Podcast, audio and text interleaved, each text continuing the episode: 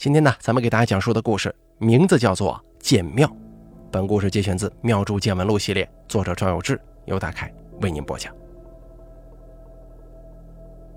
几年前，有一位我偶尔还保持联络的初中同学建了个群，把我也拉到了群里。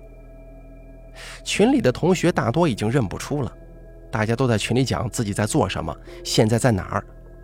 我也一起聊了一会儿，说我现在在做道士。这个时候，有一个同学加我好友，我点开一看，是以前班上的一位福建籍的同学，他姓包。在我的印象当中，这位同学皮肤比较黑，特别瘦，父亲是在湖南做工程的，在他小的时候带他一起过来了。初中那会儿啊，我们都属于不爱学习的那一种，还经常一起偷偷的躲在学校的厕所抽烟，大家都管他叫包子。听说是初中上完就回老家了，这么多年没联系，我心中还有点惴惴不安。他不会是要结婚让我随份子吧？心里带着一些小忐忑，我还是把他加上了。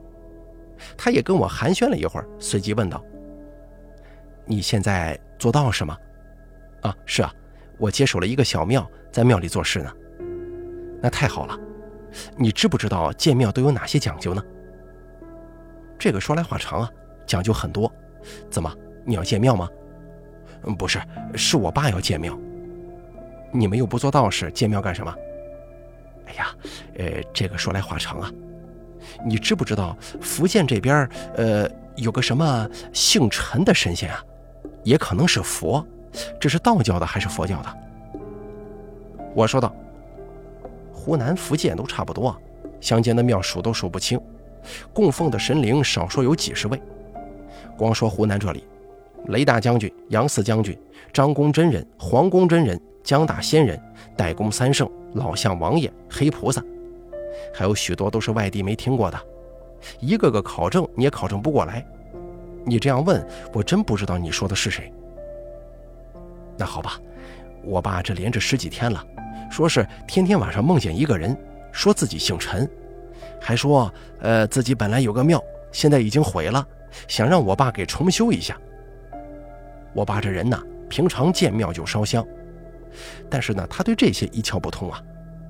早些年做工程也挣了点钱，说既然梦里梦见神仙了，那就是缘分，要修就修呗。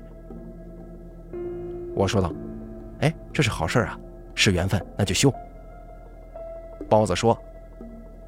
我爸在梦里不光是梦见这个姓陈的，还给他指了个地方。我爸也去找了，还真有那么个地儿，在我们这边的乡下，山清水秀的地方很不错。然后我爸就去附近问当地人，这之前是不是有个庙啊？问了很多人都不知道，最后问到一个八十多岁的老太太，老太太说有，还知道原来庙的位置。这个庙啊，可能解放前就没了。老太太也不知道庙里供奉的是谁，我跟我爸不知道供奉的是谁，那我们建庙叫什么名字？供谁？这这一点头绪都没有吗？我说道：“如果当地人都不知道，那我更不可能知道啊。你可能不了解情况，没有名字，找不到出处的庙宇，数都数不清，何止你们那边啊？光我这个村里就有两个老庙，不知道是供奉哪位神灵。”神像已经没了，庙也早就被拆了。附近的乡亲们重新用砖垒了个小龛在附近，里面放个石板，或者完全看不出特征的老式神像。包子说：“那行吧，我们再打听打听吧。”没过几天，包子又联系我，他说：“你还是抽空来一趟吧，我爸还是天天做梦。”那个姓陈的神仙说自己是什么住在闽江边的，我给你订票。我们爷俩这个真是一点也不懂，你过来跟你同行交流也方便一点。回头我给你包个大红包。我琢磨着最近也没什么事儿，加上很多年没见老同学了，就答应了。包子给我订了机票，我才想起来问包子：“你老家在哪儿啊？”包子说：“古田县，不是古田镇啊。”福建有两个古田，一个是古田县，一个是古田镇。红军当年开古田会议的是古田镇，我们这儿是古田县，不一样。我隐隐约约地想起，有一个著名的法脉驴山派的发源地，便是叫做古田的地方。但是我并不知道驴山派的发源地到底是古田县还是古田镇，而我却突然有了一丝奇妙的预感。我又问包子：“你之前也没说你父亲梦里的这个神仙，呃，是不是女的？”包子说：“对呀，是个女的。怎么，你听过吗？”他还说自己在什么龙角的地方修行。我果然没猜错，包子父亲梦见的就是驴山派的祖师临水夫人陈靖姑。哟，你们家这回缘分大了呀！什么龙角啊？那叫龙潭角。你们那里应该蛮多供奉这位神仙的，叫做陈靖姑。哦，好像是这边挺出名的。我听说是有庙供陈靖姑。哎，这神仙干什么的？你听说过驴山派吗？驴山派，干啥的？道什么？传说你们那里的岷江江底有一座驴山大法院，每三千年开一次。驴山大法院里有数不清的法宝。上一次驴山大法院开门，就是陈景姑进去了，学了道法以后，传下了驴山派。驴山法脉的发源地就是一个叫做古田的地方。但你说福建有两个古田。我也不知道是古田县还是古田镇。所有的民间法脉里，驴山算是最大的门派之一了。哦，包子懂了，但似乎没有什么过于激动的反应，就像曾经看金庸先生的武侠小说《笑傲江湖》一样，里面提到令狐冲曾向一家客栈的小二打听衡山派的行踪，店小二却说不知道什么衡山派。只看见不少人打扮的像唱戏的似的。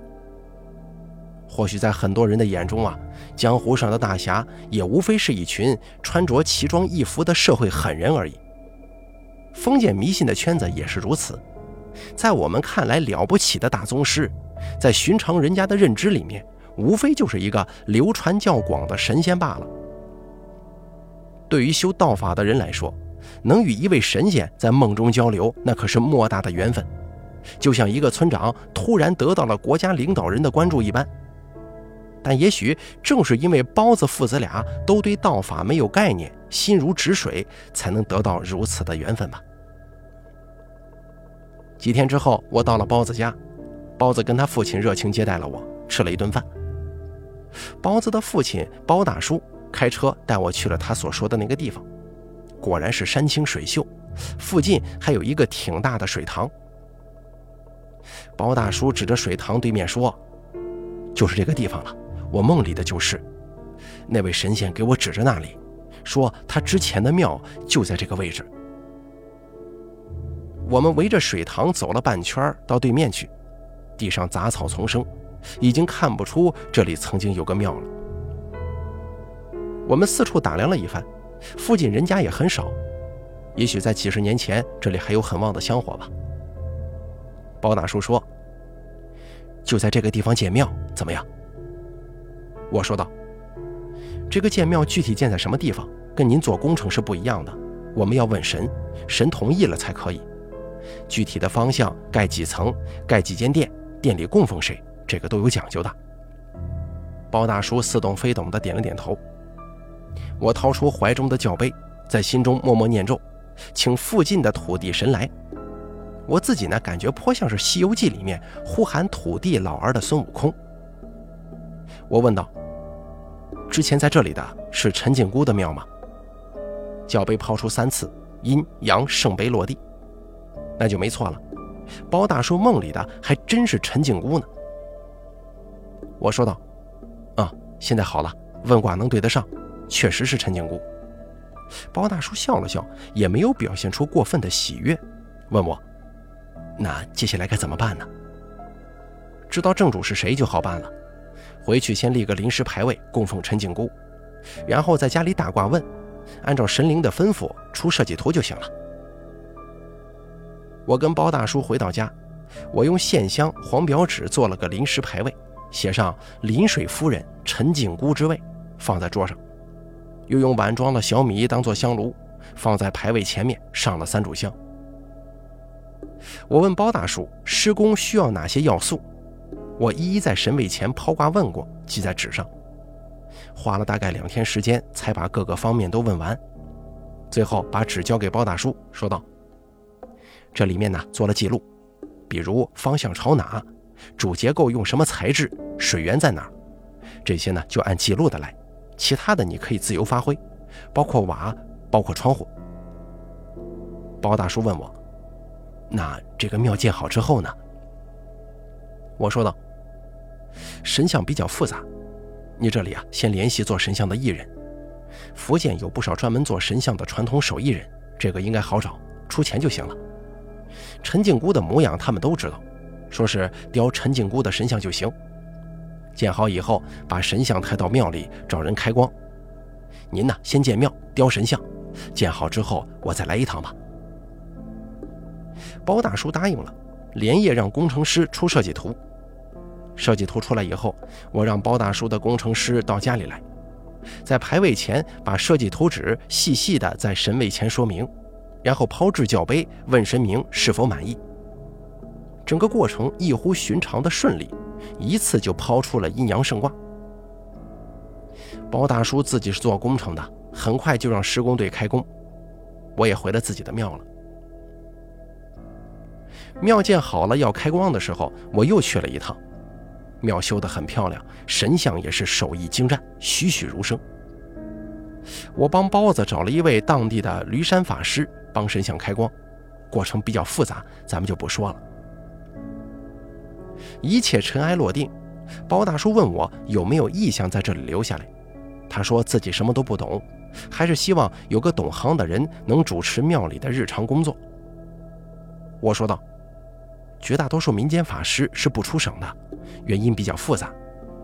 其中呢，有很大一个因素就是，民间法脉里的科仪跟唱戏很像，乡亲们会把看法事当做一种娱乐。你们本地的法师做法事，您应该见过吧？啊，我见过，但为什么是这样呢？这就是旧社会流传下来的习俗了。以前的人做法事，不光要通过法事把事情解决。乡亲们也要听唱，以至于乡亲们都听习惯了。我一个外省人用湖南话唱话，事情可以处理，但是乡亲们就听不懂了。所以，如果我来接手的话，是很难得到大家认可的。来到这里会有很多不便。